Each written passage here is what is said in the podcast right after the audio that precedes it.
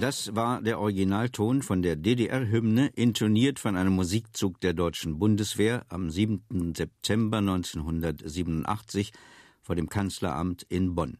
Erich Honecker besuchte erstmals die Bundesrepublik Deutschland. Vielleicht war es der Höhepunkt der Laufbahn des kommunistischen Politikers überhaupt.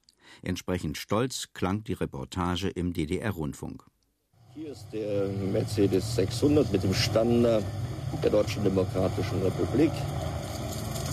Helmut Kohl, Bundeskanzler der Bundesrepublik Deutschland, begrüßt Erich Honecker, Generalsekretär des Zentralkomitees der Sozialistischen Einheitspartei Deutschlands und Vorsitzender des Staatsrates der Deutschen Demokratischen Republik. Das Interesse der Presse ist lebhaft. Zurufe das Staatsoberhaupt der Deutschen Demokratischen Republik folgt mit diesem Besuch einer Einladung der Bundesregierung, einer Einladung durch Bundeskanzler Kohl. In jener Zeit gaben sich Politiker aller Bundestagsparteien des Deutschen Westens beim Staatsratsvorsitzenden der DDR in Ostberlin die Klinke in die Hand. Um der Normalisierung willen, wie sie damals verstanden wurde, machten sie ihren Frieden mit dem Regime, das gemeinsam mit der Sowjetunion für die Berliner Mauer und deren Folgen verantwortlich war. Wie das politische Leben Erich Honeckers begonnen hatte, erzählte er selbst in einem Interview mit dem sowjetischen Fernsehen im August 1971. Wissen Sie, man spricht nicht gern über sich selbst. Wenn ich einige Stationen aus meinem Leben erwähne, so möchte ich hier sagen, dass sie für den Weg vieler Kommunisten meiner Generation charakteristisch sind. Ich wuchs in einer Arbeiterfamilie im Saargebiet auf und lernte von Kindheit an kennen, was kapitalistische Ausbeutung bedeutet. Mein Vater, ein Bergarbeiter und Kommunist, gehörte zu jenen, die sich mit ihrem Schicksal nicht abfanden sondern der menschenfeindlichen Gesellschaft des Kapitals den Kampf ansagten.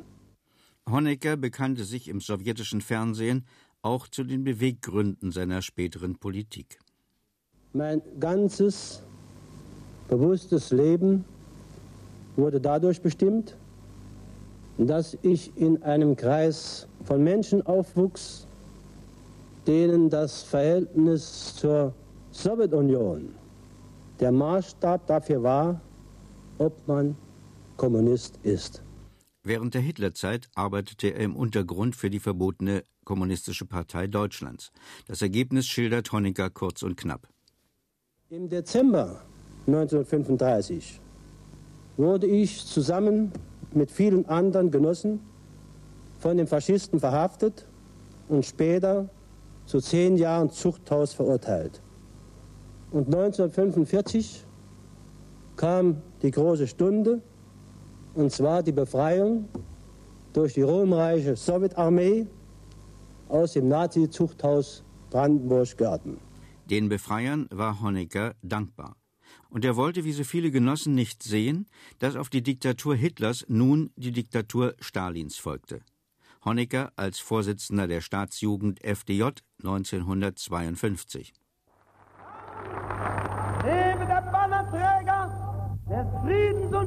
Fortschritts in der Welt, der beste Freund des deutschen Volkes, Josef Vissarionowitsch Stalin.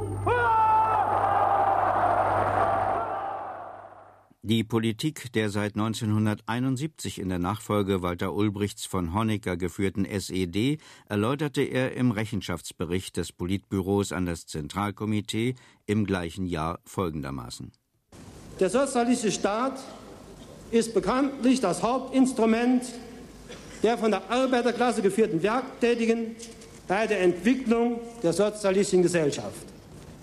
Das Zentralkomitee hat die weitere Entwicklung unserer Arbeiter- und Bauernmacht, der sozialistischen Demokratie, stets im Blickfeld seiner Tätigkeit gehalten.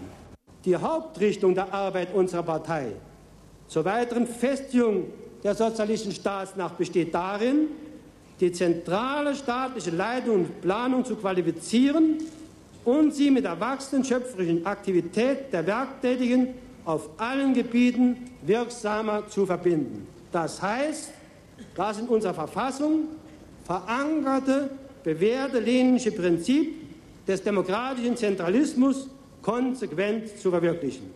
Jeder Genosse unserer Partei, jeder Bürger unseres Staates vermag aus eigener Erfahrung zu beurteilen, dass der von der marxistisch-leninischen Partei der Arbeiterklasse vorgezeichnete Weg richtig und erfolgreich ist.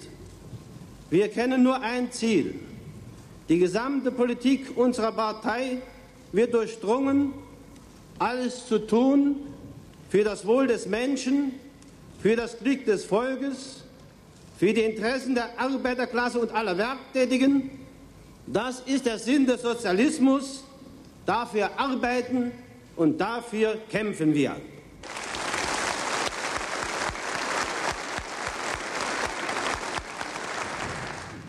Das war der achte Parteitag. Der neunte sah Honecker nun auch mit dem neuen Titel eines Generalsekretärs. Das Ergebnis vorangegangener Wahl gab er selbst bekannt.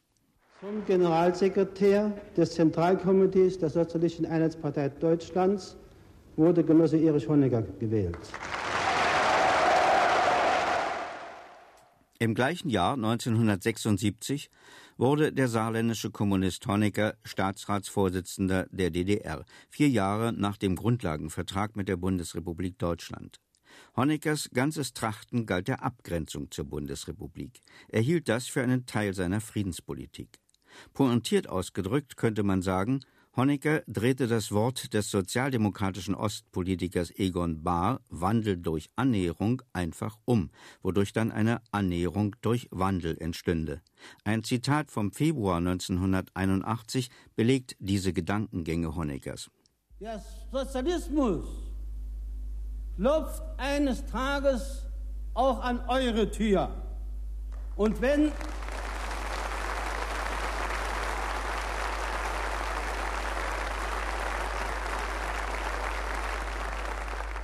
Und wenn der Tag kommt, an dem die Werktätigen der Bundesrepublik Deutschland an die sozialistische Umgestaltung der Bundesrepublik gehen, dann steht die Frage der Vereinigung beider deutscher Staaten ja vollkommen neu.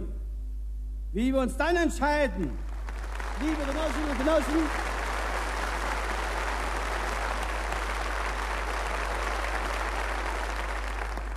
Wie wir uns dann entscheiden, liebe Genossinnen und Genossen, dürfte wohl kein Zweifel bestehen.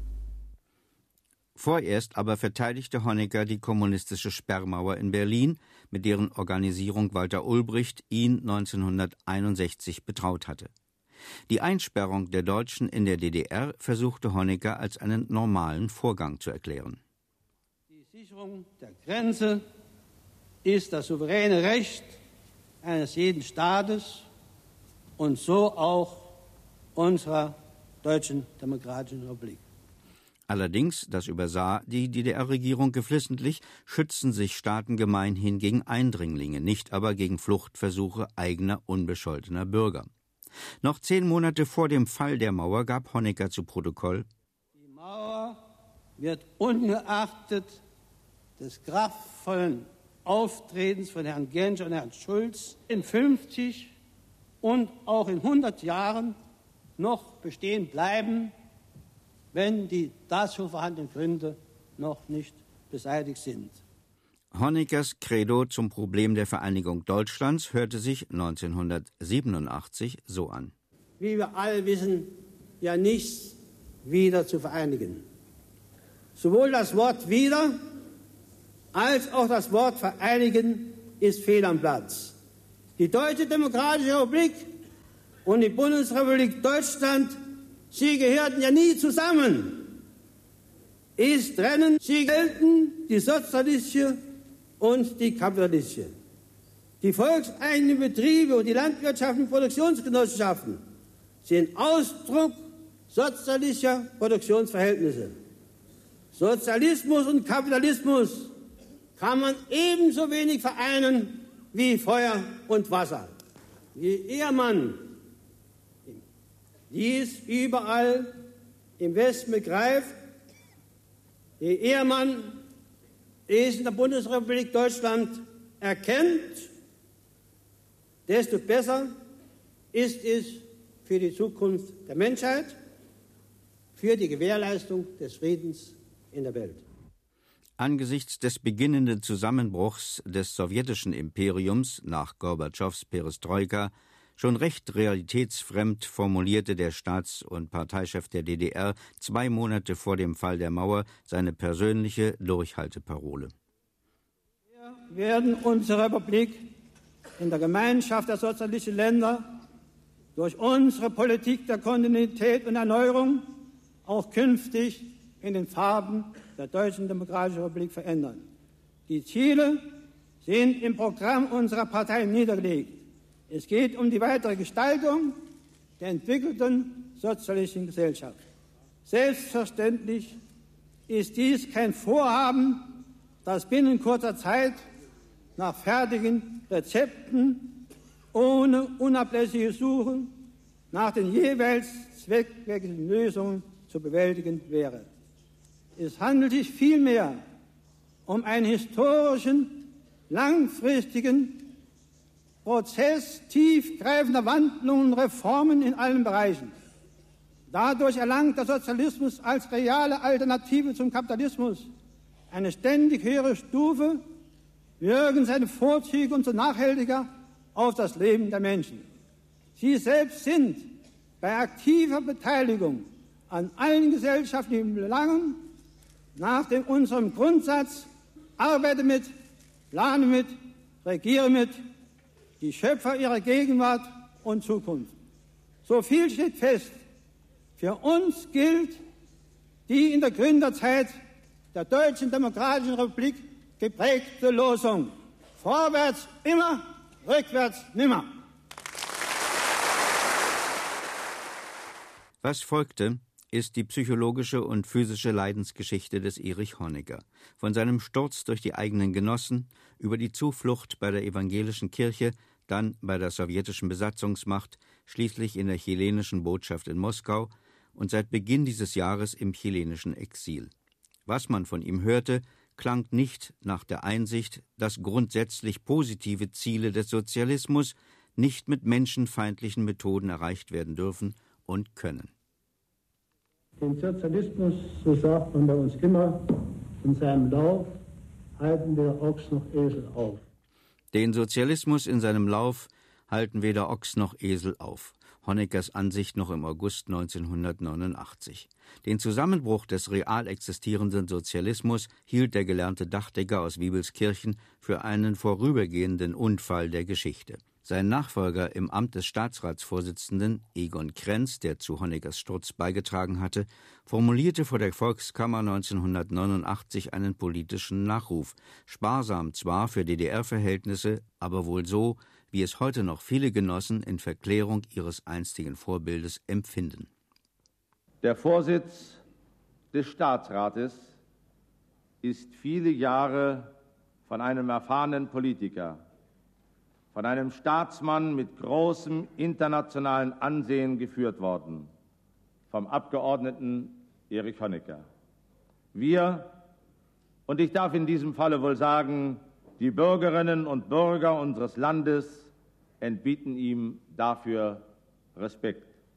Wir danken Erich Honecker für sein politisches Wirken und wünschen ihm Gesundheit und Wohlergehen.